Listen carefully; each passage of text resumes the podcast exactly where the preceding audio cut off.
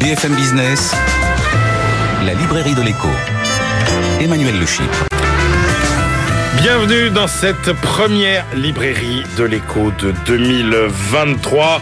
La librairie de l'écho, l'émission de BFM Business qui vous offre chaque semaine le meilleur de la littérature économique. Alors évidemment, pas d'émission sur les livres sans auteur. Nous les recevrons dans la première partie de l'émission. Puis nos deux critiques, Christian Chavagneux, Jean-Marc Daniel, vous livreront leur coup de cœur et leur coup de gueule. Et puis nous terminerons l'émission comme de coutume avec nos chroniqueurs. Benaouda Abdelhaim, notre globe-trotteur. Eva Jaco, notre bibliothécaire aujourd'hui. N'oubliez pas notre compte Twitter, notre page Facebook. On démarre tout de suite avec nos invités.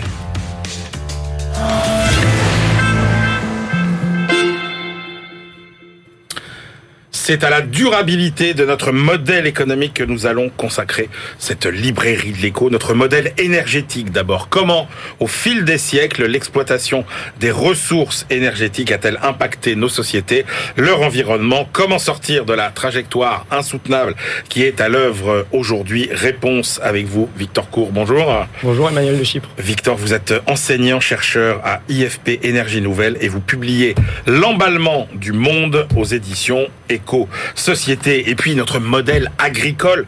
Ensuite, notre sécurité alimentaire est-elle aujourd'hui assurée? Quelle révolution attendre dans les méthodes euh, de euh, production, dans nos modes de consommation aussi Réponse avec vous, Jean-Marie Serroni. Bonjour Jean-Marie. Bonjour Emmanuel. Vous êtes agroéconomiste, membre de l'Académie de l'agriculture de France et vous publiez 2041, l'Odyssée paysanne. C'est aux éditions France Agricole. On commence avec vous, euh, Victor Cour. Alors, vous découpez l'histoire de l'humanité, on va dire, en trois temps, chacun caractérisé par un système énergétique euh, prédominant. Le premier de ce système, c'est euh, ce que vous appelez le temps des collecteurs. Effectivement. Est-ce que je peux redémarrer juste avant sur pourquoi est-ce que j'ai fait ça? Mais bien sûr, quand même intéressant. Euh, la question que je pose au tout début du livre, dans l'introduction, c'est finalement comment est-ce qu'on peut expliquer qu'on en, soit arrivé là, c'est-à-dire à, à, ce niveau de désastre écologique? Parce que je pense que comprendre euh, l'enchaînement des événements qui a permis d'arriver ici, ça permettra de comprendre peut-être ce qu'il faut changer. En fait. Et donc ce que je propose, c'est euh, de refaire l'histoire de l'humanité par le prisme de l'énergie. Ouais. En fait. Et donc effectivement, en, en découpant l'histoire de l'humanité en trois grands blocs. Le premier donc temps des collecteurs, c'est ouais. la partie de l'histoire de l'humanité pendant laquelle on était, nos ancêtres plutôt étaient chasseurs-cueilleurs, ouais. et donc où leur mode de subsistance reposait sur la chasse, la cueillette, et puis brûler du bois aussi, c'était déjà important. Le feu. Effectivement, le feu. Le feu. Deuxième temps, ce que vous appelez le temps des moissonneurs. Temps des moissonneurs qui démarre avec la révolution agricole du néolithique, il y a à peu près 10 000 ans. 10 000 ans oui, tout à fait. Euh, vous en parlerez sûrement mieux que moi. Euh, où donc on a un transfert très progressif. Hein, c'est le terme de révolution a été beaucoup critiqué. Très progressif vers non pas la chasse-cueillette, mais la domestication des plantes et des animaux. Ouais. Euh, préalable vous dites ça, ça c'est une façon de capter euh, l'énergie solaire en fait. En fait, ça reste ouais. la même source primaire, c'est l'énergie du soleil captée par la photosynthèse des plantes, mais au lieu de le faire de façon itinérante, euh, voilà, on se sédentarise. Alors les chasseurs co collecteurs ou cueilleurs se sédentarisent et ensuite il y a l'arrivée de l'agriculture et non pas l'inverse comme on l'a cru pendant longtemps. Et alors après le dernier temps évidemment, c'est le temps de ce que vous appelez les extracteurs. Effectivement. Qui s'ouvre avec la révolution industrielle à peu près, effectivement, on peut dire aux alentours de, enfin, il y a 200, 250 ans, avec euh, une rupture majeure qui est non pas de reposer seulement sur les flux d'énergie renouvelable, le soleil, le vent et les cours d'eau, mais d'aller puiser dans un stock d'énergie qui est encore du soleil, mais c'est du soleil fossilisé Stocké, hein. euh, il y a 200 à 300 millions d'années sous forme de charbon, sous forme de pétrole et de gaz. Et c'est donc toujours le temps euh, dans lequel nous sommes actuellement, mais c'est aussi aller extraire toutes les matières, les métaux qui permettent de construire les infrastructures euh, qui permettent d'utiliser ces, ces, types d'énergie fossiles. Alors, ce qui est très important, en fait, euh, euh, et ce dont on s'aperçoit à la lecture de, de votre livre, c'est qu'en fait, on n'arrête pas de parler de, de, transition énergétique. Or, il n'y a jamais eu dans l'histoire de transition énergétique. C'est-à-dire qu'on a découvert à chaque fois des nouvelles sources d'énergie qui sont venues euh, s'additionner aux autres, mais il n'y a jamais eu véritablement de remplacement d'une énergie par une autre. Effectivement, donc ça c'est vraiment un travail de nombreux historiens qui ont mis ça en lumière, notamment en France Jean-Baptiste Frézos, qui est un, historien du CNRS, très intéressant. Et c'est avec lui, Christophe Bonnet, que j'ai compris ça.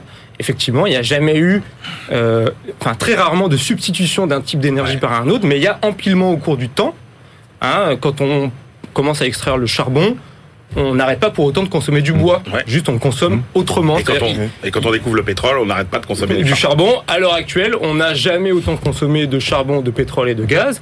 Et en ce moment, les énergies renouvelables vers lesquelles on tente de transitionner euh, à 100%, hein, donc l'éolien, le photovoltaïque, etc., la géothermie, elles sont en train, elles aussi, de s'ajouter, hein, de, de s'additionner à l'ensemble du système euh, énergétique fossile et pas du tout de le remplacer. Si je peux me permettre juste de donner un, exemple, il y a aujourd'hui là plus de la moitié des agriculteurs du monde qui n'utilisent pas de machines.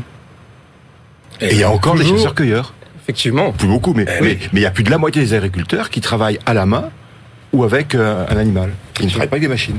Alors, Pas d'énergie fossile. il y a autre chose qui traverse euh, vo- vo- votre livre aussi, c'est euh, comment finalement euh, les problématiques énergétiques sont au cœur de l'essor et de l'effondrement des grands empires et des États. Effectivement. Donc là, c'est vers le milieu du livre à, petit- à peu près. Donc effectivement, on a il y a 10 000 ans à peu près la transition vers l'agriculture. Et puis, on a quelques milliers d'années après l'apparition de l'État. Donc je détaille tout ça. Mais en tout cas, ce que j'explique aussi pendant tout un chapitre, c'est pourquoi est-ce qu'on a eu autant de d'essor d'empires et qu'ils finissent toujours par s'effondrer Ouais. au bout d'un moment? C'est parce que euh, justement l'expansion d'un empire, ça repose sur de l'énergie. Euh, il faut soit aller coloniser des terres, soit aller capturer des hommes pour avoir du travail musculaire et puis euh, des nouvelles capacités de photosynthèse. Et au bout d'un moment, on a un phénomène qu'on appelle de baisse du de rendement marginal.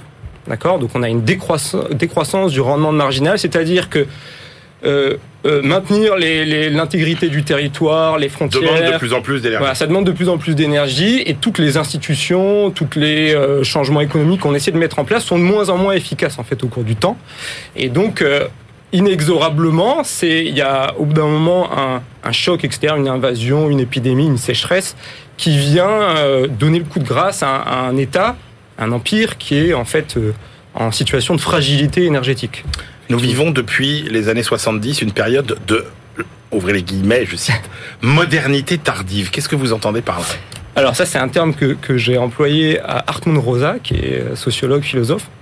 Il explique qu'en gros, on est passé à la modernité il y a bon 200, 300 ans, peut-être un peu plus. Ouais. C'était une modernité classique, qu'il appelle classique, où en fait on avait cette idée d'un futur qui allait être meilleur, l'idée de progrès. Et en fait, à partir des années 70, à peu près euh, 70-80, on passe à une modernité où euh, effectivement euh, Tout s'accélère. tout s'accélère euh, constamment, les modes de vie, le changement technique, mais pas que. Et en fait, on est complètement dérouté. Et d'une, euh, on n'a même pas besoin d'attendre une génération pour voir des, des chocs, vrais, enfin des grands changements. Au sein même d'une génération, on a des changements énormes. Ce que Hartmut Rosa voit pas, c'est que euh, ce passage de la modernité classique à la modernité tardive, en fait, au niveau des années 70, c'est les deux chocs pétroliers. Et c'est l'arrivée d'un nouveau type de capitalisme qui s'appelle le néolibéralisme, en tout cas le capitalisme néolibéral. Et donc c'est euh, un petit peu de ça dont je parle sur la fin du, du livre. Eh ben alors justement, où est-ce qu'on en est aujourd'hui et où est-ce que tout ça nous emmène? Où est-ce qu'on en est? On en est euh, dans une situation qui est compliquée. On le voit avec, je veux dire, là, ça devient impossible de nier le changement climatique et Ouais. même le dérèglement climatique. Bien sûr. Et euh, alors, effectivement, être ouvertement climato-sceptique, c'est devenu compliqué. Néanmoins, je pense que maintenant, il y a, il y a un travail à faire pour arrêter de vous s'illusionner. être, vous dites être collapsologue, c'est tout aussi euh, finalement contre-productif que d'être euh, que d'être climato-sceptique. Effectivement, donc sur la toute fin du bouquin, j'attaque un peu les deux grandes thèses du moment, qui sont les personnes qui croient dans le progrès technique et que juste Ouais. un changement, en gros, des petits changements techniques vont nous sauver. Ça, Euh, vous n'y croyez pas ça, j'y crois pas, pour plein de raisons. Euh, le, le- la question de l'effet rebond, sur laquelle je peux revenir, qui est très importante. Euh, le, le fait que les énergies renouvelables demandent beaucoup de matériaux, de l'acier, du lithium, du cuivre, etc. Donc ça pose d'autres contraintes. Euh, et puis, par contre, la thèse inverse, hein, on a une polarisation du débat hein, ces derniers temps entre Ouais. l'innovation et puis euh, les collapsologues, pour les pour les que je critique aussi parce que je pense que c'est un discours très anxiogène qui dit que finalement tout est foutu. Et euh, je pense qu'il y a un entre deux en tout cas je pense que on aura besoin d'un peu d'innovation énergétique mais des bonnes, pas de toutes. Et surtout, on a besoin de beaucoup plus, beaucoup plus de sobriété, mais de la vraie sobriété. Mais sauf que l'entre-deux, vous dites, euh, alors ce qu'on peut mettre dans l'entre-deux, qui pourrait être par exemple euh, le développement durable, euh, la croissance verte, l'économie circulaire, Ouais. vous dites, pour le moment, grosso modo, tout ça, c'est du flanc, quoi. Bah, on voit bien en tout cas que ça, ou ça n'a pas d'impact. ça fait des dizaines d'années qu'on entend parler de, de ces choses-là et ça a effectivement absolument rien changé.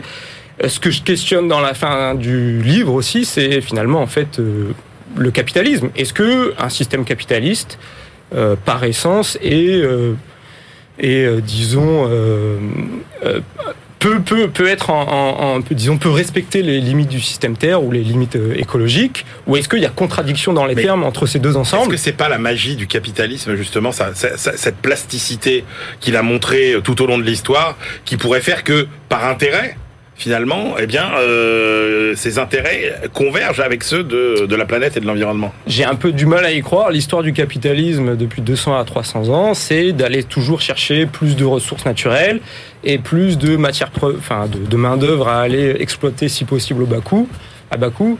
Euh, je suis pas certain de ça. On a eu une période pendant l'après-guerre, après l'après-guerre Seconde Guerre mondiale, où effectivement le capitalisme avait été un peu plus régulé et où on avait un consensus avec un peu plus de partage de la valeur, etc. Ce serait déjà une bonne chose de retourner, je pense, à une, à une partie de ces, de ces gains-là. Euh, mais je suis pas vraiment euh, certain que le capitalisme soit la solution pour l'avenir. Sachant que vous n'achetez pas non plus la thèse de, euh, de la société post-industrielle. C'est-à-dire que vous dites au contraire, jamais notre société n'a été aussi industrielle, jamais nous n'avons fabriqué finalement autant de, de biens. Il y a un leurre énorme depuis les années 80 avec en Europe, en Occident, euh, on a tellement délocalisé vers d'autres pays. on- Le, le secteur tertiaire a tellement euh, grossi proportionnellement aux deux autres qu'on a l'impression qu'on est dans des sociétés de services dématérialisées, etc. On a tout un tas d'applications Ouais. et on oublie que, en fait, la moitié de notre empreinte euh, écologique, elle a lieu à l'étranger via des biens que nous importons. Hein, la moitié de l'empreinte carbone des Français, euh, un Français en moyenne, c'est 10 tonnes de CO2 émises chaque année. Là-dedans, il y a 5 tonnes qui sont dues à du charbon, du pétrole, du gaz émis, enfin à l'étranger euh, pour produire tous les biens qui sont ensuite acheminés euh, en France. Voilà pour notre trajectoire énergétique. Penchons-nous maintenant, Jean-Marie Serroni, sur notre trajectoire euh, agricole, puisque vous, vous nous emmenez en 2041. Euh, commençons par explorer ce point quand même crucial. Est-ce que la sécurité alimentaire de la France est menacée euh, ou non aujourd'hui, Jean-Marie Serroni? Alors je pense clairement que non, Euh, que euh, notre production agricole est importante. Juste deux chiffres, je ne vais pas vous inonder de chiffres, mais deux chiffres. On exporte aujourd'hui hors de France la moitié des céréales que l'on produit, la moitié. On exporte 40% du lait que l'on produit. On en importe aussi un peu. Euh, donc on a une capacité de production. Tous nos fruits et légumes, etc. Alors, on importe. de- euh, le- le- on, on a deux soucis. Ouais. On a un premier souci, qui est celui que, que vous évoquez, Emmanuel, c'est que de plus en plus, ce que l'on consomme est déconnecté de ce que l'on produit, ou en fait plus, réseau, plus économiquement euh, euh, raisonnable, ce que l'on produit n'est pas corré- corrélé à ce que l'on consomme. Donc nos importations augmentent. De, de, de ce fait-là. Et l'exemple typique, c'est les fruits et légumes. Et puis l'autre danger que l'on a, on le voit bien tout de suite avec la, la question euh, russe, c'est que nous sommes très dépendants de l'extérieur pour les éléments qui permettent de faire l'agriculture. On exporte la quasi les, les intrants, qu'on voilà, les, voilà, je Mmh. voulais éviter ce terme. Ouais, mais ouais, voilà. ouais. Euh, on, on, on, on importe euh, plus des trois quarts de nos engrais. Euh, les engrais, les phosphates et, et les potasses, on n'en a pas, donc il faut qu'on les importe. On peut pas faire autrement, Mmh. euh, sauf à produire en utilisant moins d'engrais, ce qui est l'enjeu de demain, de- d'une agriculture plus naturelle. Euh, on importe énormément d'azote, qui est de l'énergie transformée. Hein. La- L'azote, c'est c'est l'azote de l'air plus de plus de l'énergie et du gaz Du gaz, ouais, du gaz. Donc il y a un modèle qui se met en place à partir d'hydrolyse de l'eau, comme on a appris à l'école. Euh, voilà. Donc on, on- on importe la plupart des molécules qui fabriquent les, qui permettent de fabriquer les produits phytosanitaires, les, les, pro- les produits de santé des plantes. Donc l'enjeu de, de la souveraineté, c'est sans doute d'être moins dépendant ou de se sécuriser, de se sécuriser sur ces questions-là. Mais c'est pas la production. Est-ce que, euh, compte tenu euh, des dynamiques euh, que vous voyez à l'œuvre sur les modes de consommation, sur les innovations technologiques, est-ce que vous êtes plutôt optimiste sur les 20 ans qui viennent hein, Parce qu'encore une fois, votre livre nous projette en 2041 euh, l'Odyssée paysanne pour la santé de l'homme et de la planète, c'est le titre de votre livre. Est-ce que vous êtes plutôt optimiste ou vous êtes plutôt pessimiste Je suis résolument, enfin résolument, et non pas par volonté, mais je suis très optimiste Ouais. pour l'agriculture française. Pourquoi? Parce que dans le monde, nous sommes aujourd'hui 8 milliards. Ils seront, ou on sera peut-être encore, nous, vous, certainement, euh, 11 milliards. Euh, et Sachant- donc, et on mange que- trois fois par jour. Oui, et sachant que euh, le nombre de terres euh, arables On disponibles peut pratiquement plus augmenter. n'augmente quasiment encore, plus. encore un petit peu en Afrique, mais, mais sinon, pour augmenter, alors s'il y a du potentiel euh, futur vraisemblablement euh, en Russie, enfin avec le, le dégel, Hmm. ce qui pose aussi beaucoup de problèmes de libération de méthane, etc. Mais autrement, sauf à déforester, ce qui n'est pas. on- par contre, Et donc on- les on- paysans français peuvent avoir un rôle majeur dans cet équilibre mondial parce que la question qu'on se pose c'est quand même est-ce que euh, comment on va faire demain justement pour nourrir 10 milliards euh, d'humains euh, sans avoir plus de surface agricole? La, vraie question politique, euh, et donc derrière la politique agricole, mais même plus globalement de politique qui nous concerne tous, euh, citoyens, c'est ce qu'il faut comprendre, c'est que nos besoins alimentaires européens, à l'horizon 2041, vont, seront en baisse. On va moins consommer. Pourquoi? Parce qu'on sera moins nombreux. L'Europe du Sud perd des habitants, l'Europe de l'Est aussi. Nous, on n'en a pas conscience parce que la France gagne des habitants, mais l'Europe du Sud va moins consommer on avance en âge, en moyenne d'âge, et donc on ne mange pas la même. Moi, je mange. J'ai 66 ans, je ne mange pas de la même manière que quand j'avais votre âge. Et mes enfants, qui sont des jeunes adultes, ne mangent pas comme moi je mangeais à leur âge. Donc, et on mange moins de protéines animales. Donc, ça dégage des surfaces. Et puis, euh, l'autre élément, c'est qu'on a engagé euh, des politiques vertueuses de lutte contre le gaspillage. En France, on considère aujourd'hui qu'à peu près 20% de la production agricole française est perdue. mais elles, elles se font à quel niveau les, les, les pertes euh, Elles se Est-ce qu'elles se font entre euh, l'exploitation et l'industrie agroalimentaire ou bien est-ce qu'elles se font en, en fin de chaîne? Est-ce qu'elles se font chez les consommateurs? Dans, dans- dans les pays émergents ou les pays pauvres, ça se passe entre le, le champ Le champ et le consommateur. Ouais. Et chez nous, ça se passe entre la sortie de l'usine et notre poubelle. Il y a trop de choses qui partent dans nos poubelles. Alors vous parlez d'un levier euh, effectivement. Vous vous rendez compte, 20% Si on en réduit la moitié, Ouais. ça veut dire 10% de notre production qui n'a plus de marché. Ou qui doit trouver des marchés extérieurs. Alors vous avez commencé à l'évoquer, mais il y a une autre révolution qui est à l'œuvre, c'est celle euh, de nos comportements alimentaires. Et euh, vous avez euh, des chapitres dans le livre qui s'interrogent même sur l'avenir de, de l'élevage. Euh, Est-ce qu'il y a encore un avenir pour nos éleveurs en France?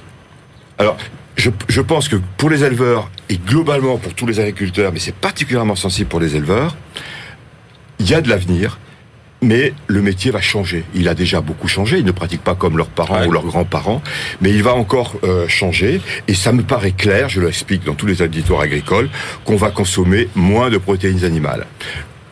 En Europe, le monde globalement va en consommer davantage. Donc est-ce qu'on en produit pour exporter? Est-ce qu'on fait comme pour le vin? On, on consomme beaucoup, j'ai plus le chiffre en tête, mais on consomme beaucoup, beaucoup moins de vin que- qu'il y a 50 ans. Oui, mais on consomme mieux de vin. Exactement, c'est un très bon Ben, exemple. Et voilà, c'est et, et donc demain, je pense qu'on va consommer mieux de viande. On en mangera moins souvent, mais des beaux morceaux. Alors, il y a aussi euh, toutes les les révolutions technologiques, euh, j'ai envie de dire, euh, et les innovations qui nous qui nous attendent. Alors, vous vous en mettez quelques-unes en lumière euh, sur sur ce qu'on appelle alors l'écologie au sens large. Euh, Qu'est-ce que ça va apporter? C'est quoi? C'est le double défi vert en fait, le défi La révolution doublement verte, La, révolution doublement verte, c'est-à-dire le, le défi de la euh, de de de, de l'alimentation naturelle, mais mais productive. C'est-à-dire c'est c'est beaucoup et qualitatif. Voilà. Moi, je, je- je suis absolument convaincu qu'on va. euh, on attend beaucoup. hein, je pense qu'on aura beaucoup de la science, de la technologie, mais attention, de la technologie du vivant. Je suis agronome de formation, donc ça- Ouais. mais des, des- des- des sciences du vivant. Et ça rejoint votre préoccupation. On va produire beaucoup plus. On, on va capter beaucoup plus d'énergie solaire.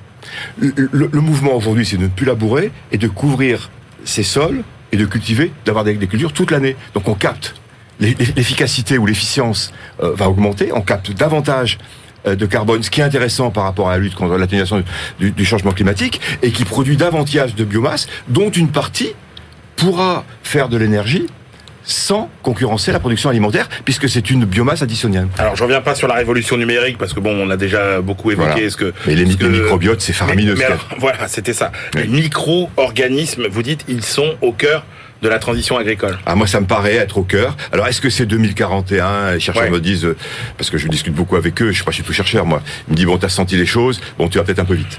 Euh, dans le, le, le fait qu'on... Ah, la- on n'est plus à 10 ans près. Voilà, hein. voilà, voilà, voilà. Mais c'est important. Et, et on va vers, pour moi, on va vers une agriculture moins chimique, plus naturelle. Ça ne veut pas dire que on on- on n'utilisera pas du tout de chimie. Ouais. Il y a des moments où on produit pas, si on. Mais euh, ça devient, c'est un peu comme les antibiotiques, c'est pas automatique. Et cette agriculture plus naturelle, en fait, il y a un terme qui est un peu passé de mode, mais que moi j'adore, qui, qui- qui était l'éco- l'agriculture écologiquement intensive. C'est-à-dire, Ouais. c'est et, et ça veut dire que c'est l'agriculture qui utilise de manière intensive les processus écologiques et Ouais, qui ça, c'est sait les l'agrobiologie. voilà, et qui c'est- sait les piloter. Mais donc ça demande pour l'agriculteur un changement important, parce que là où il a un problème, paf, il y a un effet, là, il gère des équilibres, l'écologie, c'est ça. On a la même chose en médecine. On- on- le- le- les médecins s'intéressent de plus en plus à l'intégralité de l'intégrité totale de la personne. Ouais. Hein et alors, quelquefois, on va voir le médecin parce qu'on a mal à l'épaule et il nous regarde euh, les talons. On comprend pas bien. Alors, a- mais l'agriculture, c'est exactement pareil. Alors, il y a quand même un sujet sur euh, la politique agricole. Euh, Qu'est-ce qu'il faut mettre en place comme politique agricole euh, aujourd'hui Alors, euh, qu'est-ce qu'il faut mettre en place? Je, je- je crois qu'on a deux questions. euh, enfin, le, le ministre de l'Agriculture, les responsables agric- agricoles ont deux, deux questions à, à se poser. La première question, c'est est-ce que la politique agricole doit faire en sorte qu'il y ait un revenu moyen des agriculteurs, parce que là, il y a la question du revenu agricole, Ouais. un revenu moyen des agriculteurs qui, qui doit être soutenu, euh, voilà. Je, personnellement, je pense que non. Je vais l'expliquer rapidement. Et ou au contraire, est-ce que la politique agricole doit, faire en sorte que les, les différences de revenus entre les agriculteurs diminuent? Le revenu moyen agricole en France augmente régulièrement depuis 10 ans. Et cette année, il n'a jamais été aussi élevé. Jamais. C'est totalement contre-intuitif. Parce que les cours sont très élevés.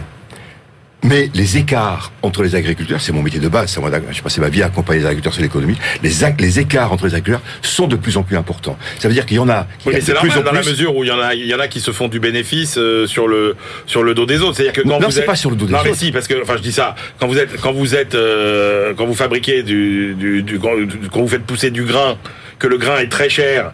Et que, Ah oui.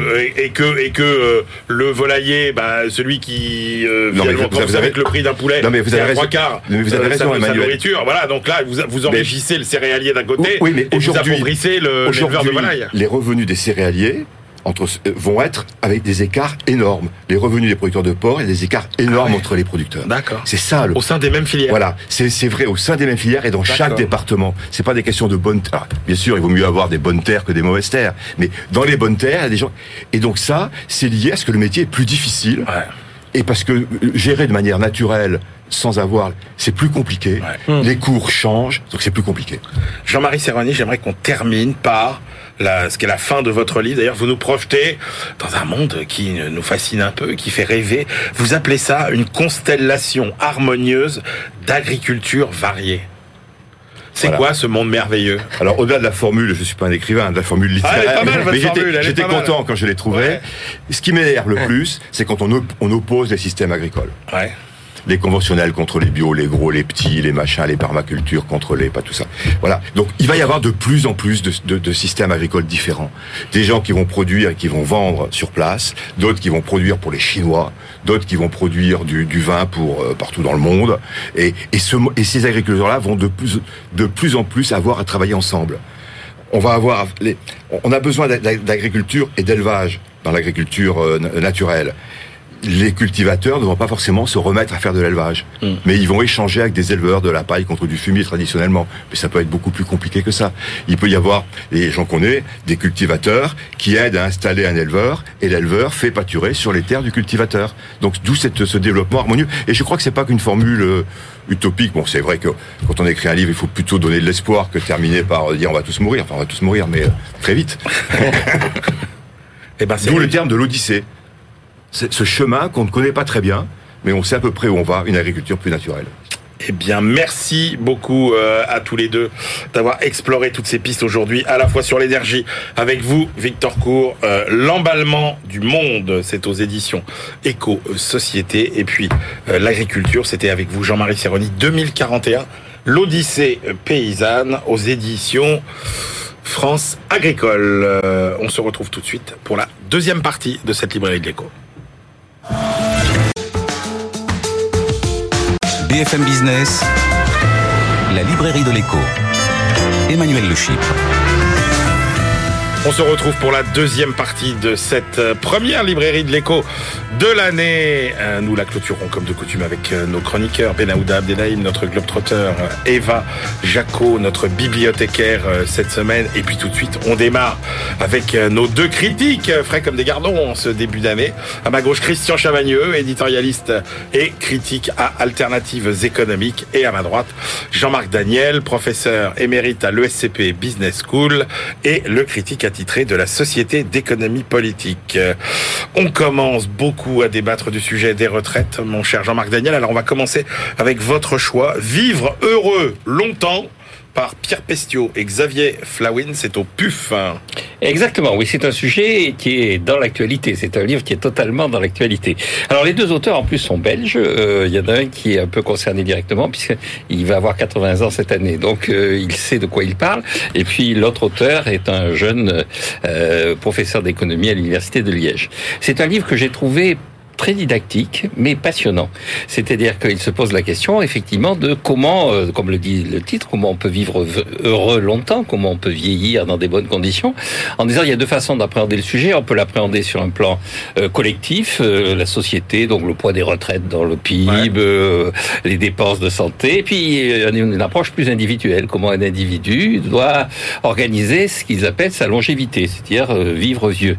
Et comme ils disent, il y a une citation de Sainte-Beuve qui dit qu'on ne peut pas vivre longtemps sans vieillir.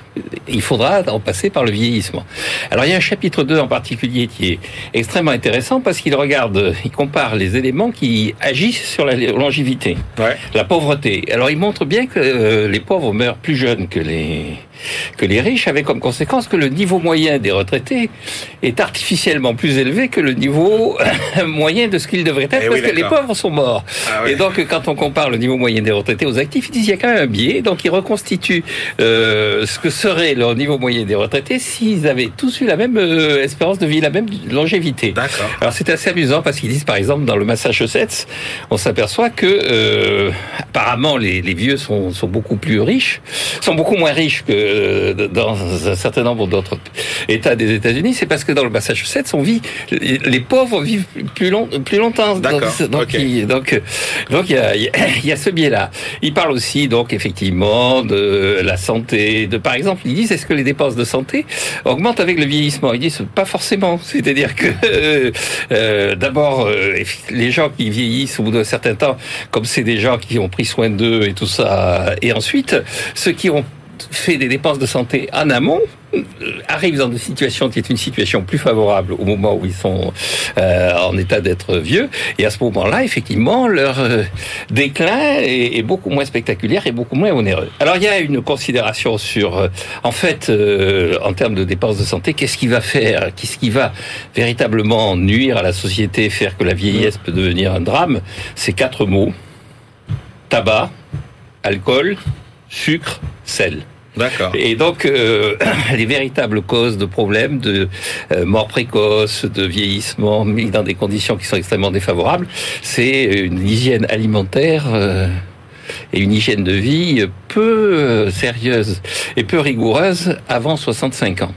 En particulier, et je dis ça pour nous deux, ils sont favorables à ce qu'ils appellent une restriction calorique, mais ils disent que... Ils veulent après- nous foutre en régime obligatoire Oui, sauf qu'ils disent qu'après Ah ouais. 65 ans, ça ne sert plus à rien.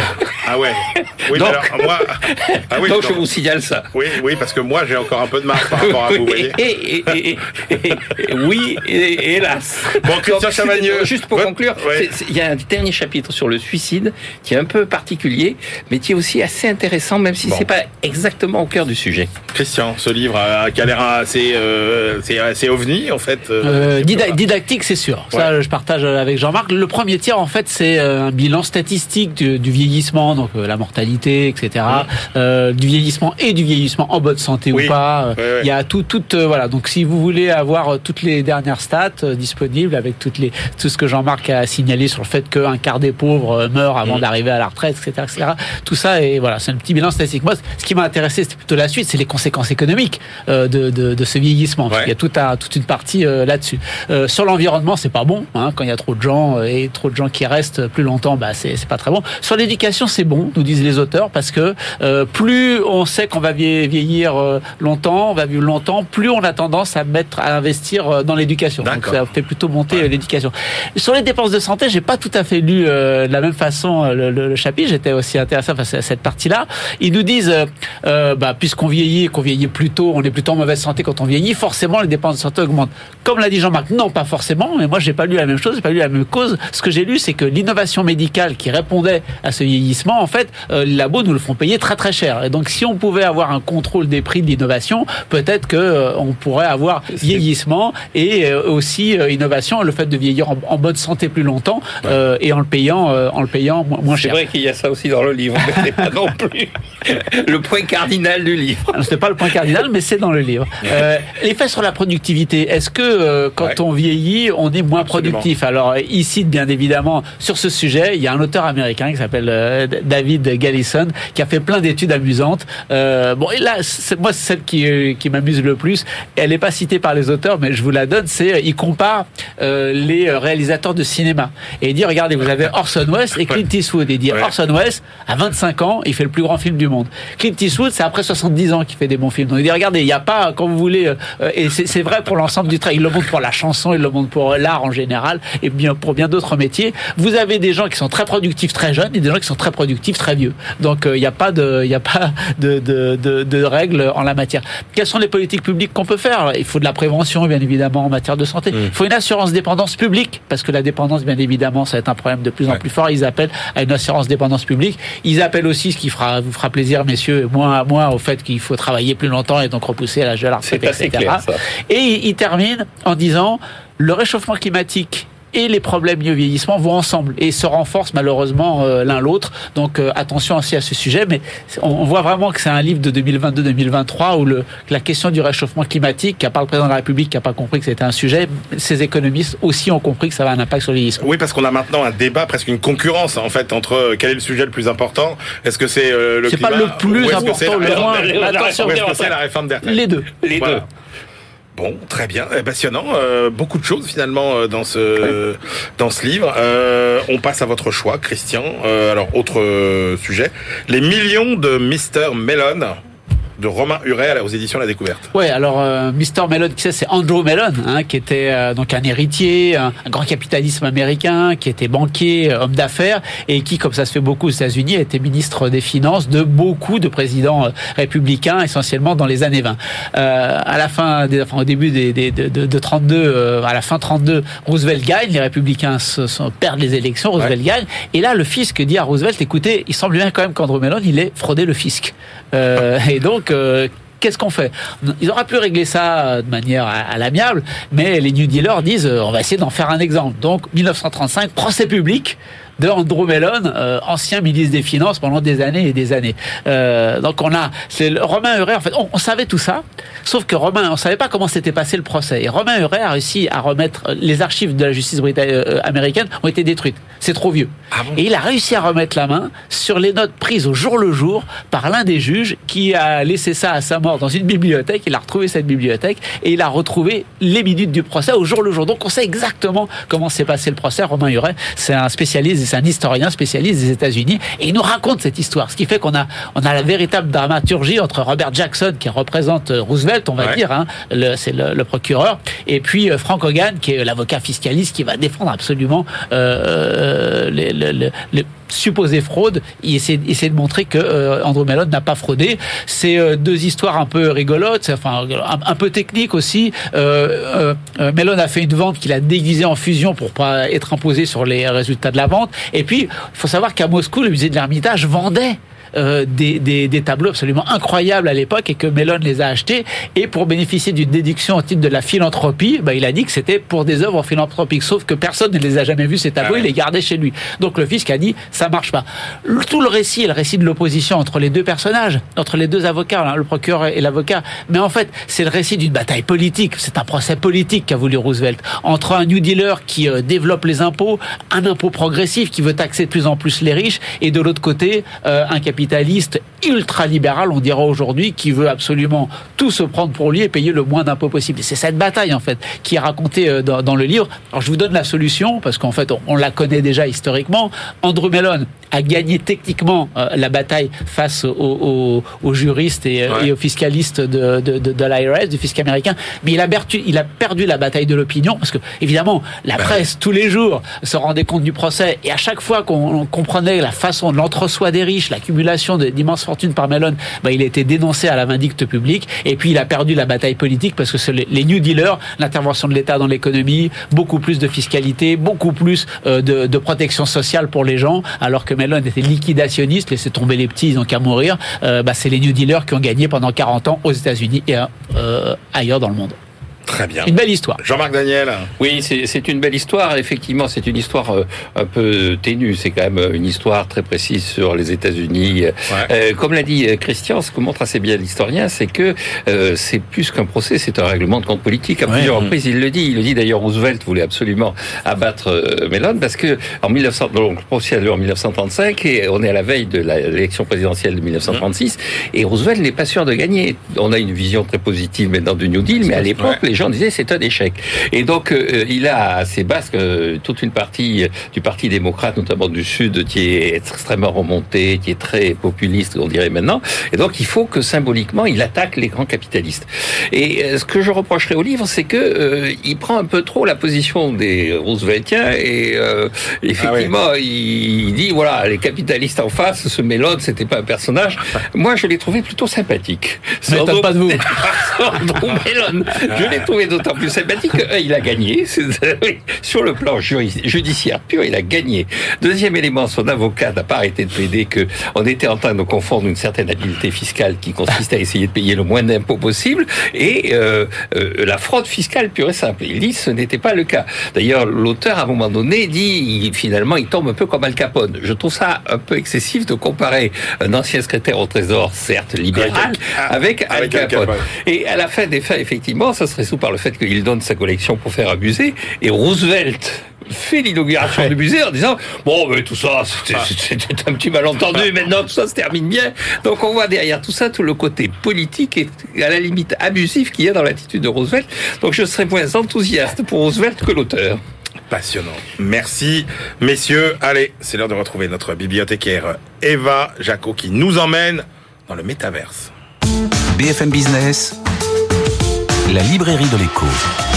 Les livres d'hier et de demain. Bonjour Eva. Bonjour Emmanuel. Eva, vous nous emmenez finalement dans un monde euh, inquiétant. euh, demain, euh, avec euh, effectivement le roman réaliste d'anticipation, euh, les liens artificiels de Nathan euh, Dever qui était candidat au concours. Exactement, Nathan Dever, euh, il est assez jeune, il a 25 ans, il est écrivain normalien, agrégé de philosophie, et c'est son deuxième roman, et il s'intéresse à l'impact du, du numérique sur nos vies et au métaverse.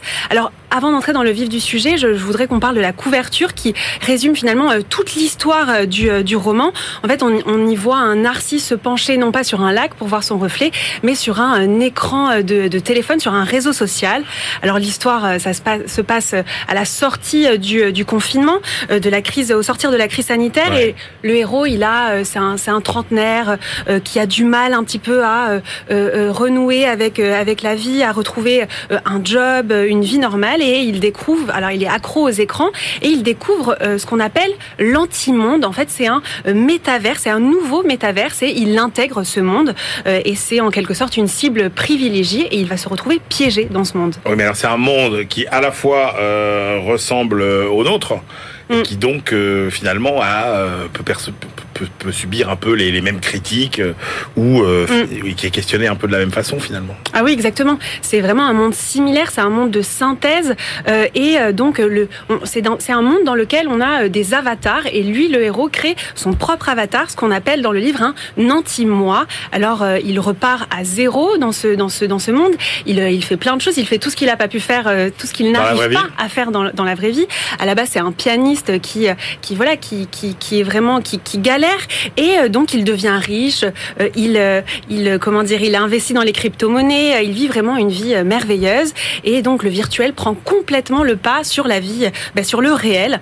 Les fantasmes sont réalisés. On a même le droit de tuer dans ce monde. Enfin voilà, on a droit au meurtre. Ça va, ça va assez loin. Et puis finalement, au bout d'un moment, le héros, il émet des doutes sur ce, sur ce monde, sur ce métaverse, et il finit par se suicider en live sur Instagram. Alors, c'est pas du tout un spoil, hein, puisque le roman commence comme ça. C'est vraiment les premières pages du roman.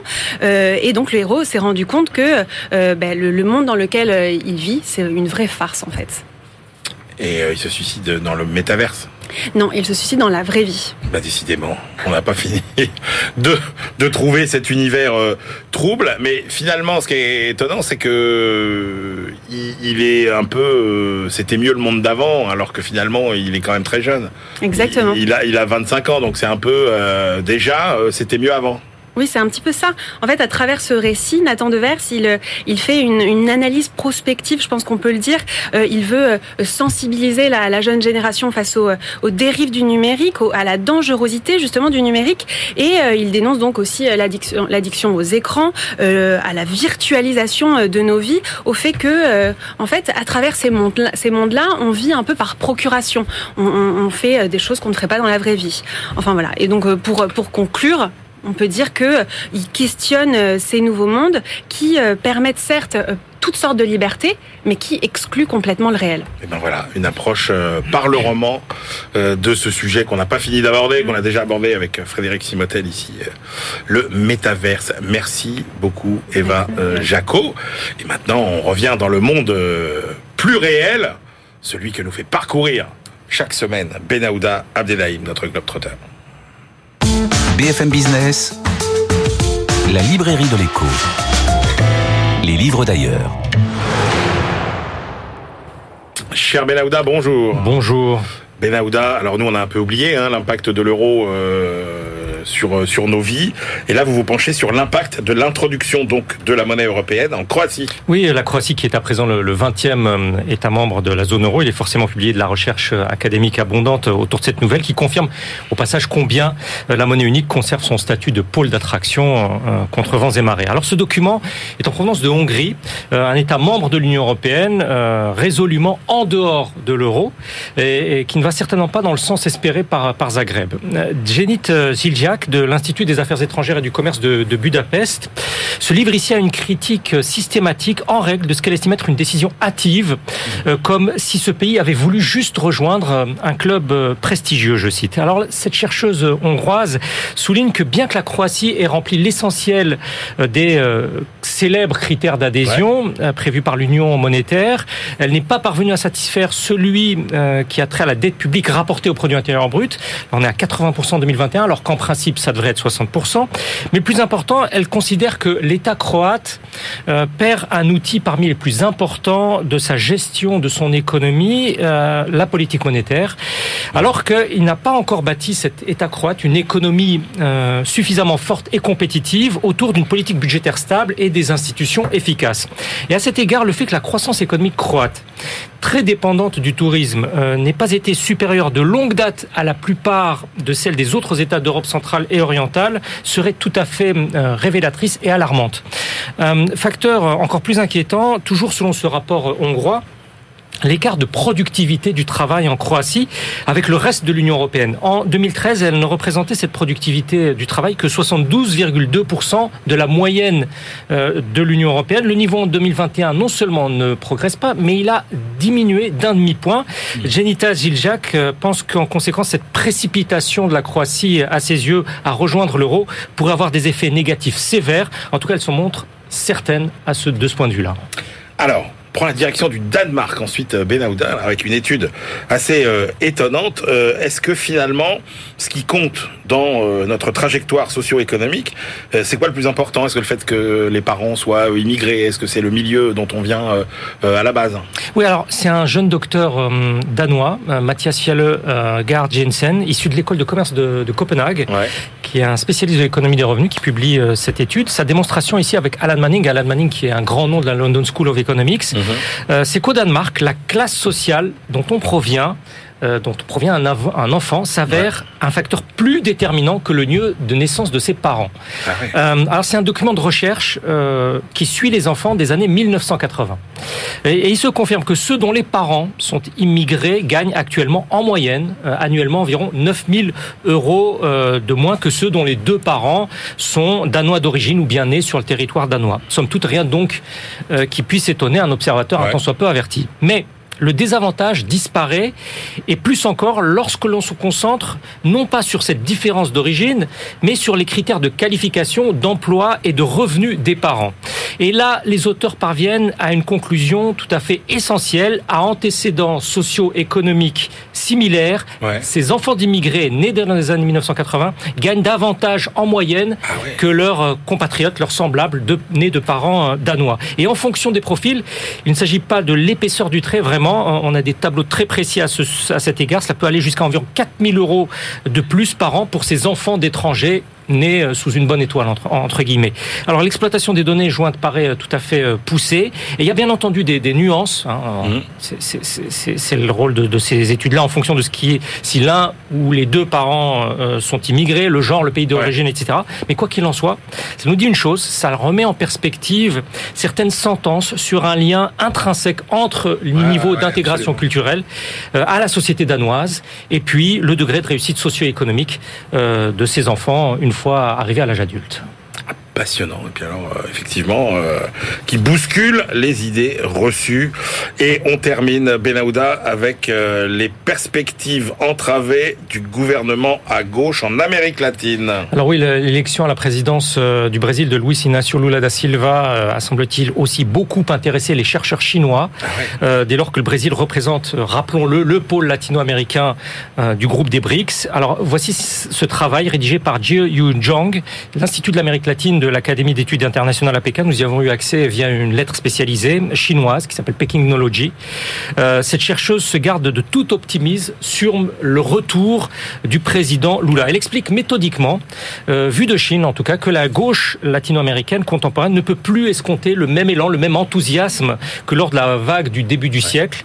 Euh, elle souligne combien l'essor euh, de cette première vague a été lié euh, à l'entrée de la Chine dans l'Organisation mondiale du commerce qui avait ouvert un immense débouché euh, pour les ressources naturelles de l'Amérique latine, du Brésil, de, l'Argentine, et que ce facteur moteur s'est normalisé depuis. Et puis à présent, les lunes de miel, je cite, euh, entre l'électorat et les nouveaux élus de gauche durent de moins en moins longtemps. Euh, L'opposition entre les, les branches exécutives et législatives se révèle de plus en plus intense, ce qui fait que la gauche latino-américaine peut de moins en moins faire passer ses choix politiques, ce qui se ressent alors dans le fonctionnement même des administrations publiques. Et en arrière-plan, il y a, nous dit-elle, une situation de concurrence régionale toujours euh, davantage compliquée, exacerbée, où l'objectif de coopération euh, économique à l'échelle latino-américaine, qui devrait être essentiel, reste lettre morte du fait de rivalité que les pouvoirs de gauche ne parviennent toujours pas à surmonter entre eux. Et l'experte chinoise finit par juger que cela fait aussi les affaires des États-Unis, qui ne verraient pas de manière favorable une quelconque revitalisation de l'intégration latino-américaine. Merci beaucoup, Benahouda Abdelhaim. Euh, Passionnant, hein, c'est euh, au fil des semaines ces, approches euh, qui viennent du monde entier sur des sujets que nous on a peut-être l'habitude un peu de euh, de, de traiter euh, à notre façon avec notre regard euh, européen. Et je trouve que c'est d'une richesse absolument formidable. Merci beaucoup, Benahouda. C'est l'heure de nos ultimes choix. BFM Business, la librairie de l'écho. Les livres de la dernière minute. Christian Chavagneux, quelle est votre dernière sélection pour aujourd'hui? Une étude de la Banque d'Angleterre. Vous savez qu'après la crise de 2007-2008, on a essayé de caper les bonus des traders en disant ils prennent trop de risques Ouais. et euh, si les risques arrivent dans 4-5 ans après, c'est pas grave, ils ont touché les bonus. Donc on va dire que, donc c'est vrai au Royaume-Uni, c'est vrai dans l'Union Européenne, on va caper les bonus à une fois le salaire fixe et pas plus. Deux fois si le conseil d'administration euh, est d'accord et au moins 40% des bonus seront donnés de manière différée. C'est-à-dire si vous avez un gros bonus aujourd'hui et qu'on s'aperçoit trois ans après que vous avez pris trop de risques, on peut vous reprendre jusqu'à 40% des bonus. Efficacité ou pas? C'était 2008-2010. Euh, voilà, on est 12 ans après. Est-ce que ça a été efficace ou pas? La note montre que ça a été complètement contourné. On est plutôt proche de 175% que de 100% pour la part des, le, le poids des bonus par rapport au fixe. Et euh, les banques, euh, quand on arrive à 175%, arrêtent de donner des bonus Eh oui. et commencent et euh, de, développent de plus en plus le fixe. Et pour compenser le fait qu'on puisse éventuellement reprendre une partie des bonus, bah, ils développent aussi le fixe. Donc le fixe en fait a beaucoup grossi. Les salaires des traders britanniques n'ont pas baissé du tout. Jean-Marc Daniel. Alors moi, c'est un livre sur l'Inde. Vous savez, l'Inde est à la mode en ce moment, et puis l'Inde est devenue le pays président du G20. Et donc, ce livre s'appelle L'Inde contre vents et marées. Il a été écrit par Claude Blanche-Maison. Claude Blanche-Maison est un diplomate qui a été ambassadeur à New Delhi. Assez souvent, les ambassadeurs, soit ils sont trop loin du pays dans lequel ils sont, ils gardent une espèce de... de distance assez aristocratique, ne fréquentant que l'élite. Au contraire, ils sont trop proches, ils sont enthousiasmés. Là, je trouve que le livre est assez équilibré. À bonne distance. Il est à bonne distance. Et donc pour découvrir ce pays qui, euh, dont on annonce qu'il sera bientôt le, non seulement le rival, mais le, le- le- le- plus que le rival, le vainqueur de la Chine, euh, je conseille la lecture de ce livre. Vous savez qu'il y a un, un des dix plus grands fléaux de, de l'économie mondiale, euh, selon The Economist, c'est l'administration indienne. Oui, c'est pas impossible, il explique assez bien d'ailleurs justement comment euh, depuis le Congrès ça n'arrête pas de s'améliorer. Merci beaucoup à tous les deux. C'était la première librairie de l'écho de cette année euh, 2023. Euh, c'est terminé pour aujourd'hui. À la semaine prochaine. Et d'ici là, évidemment, bonne lecture.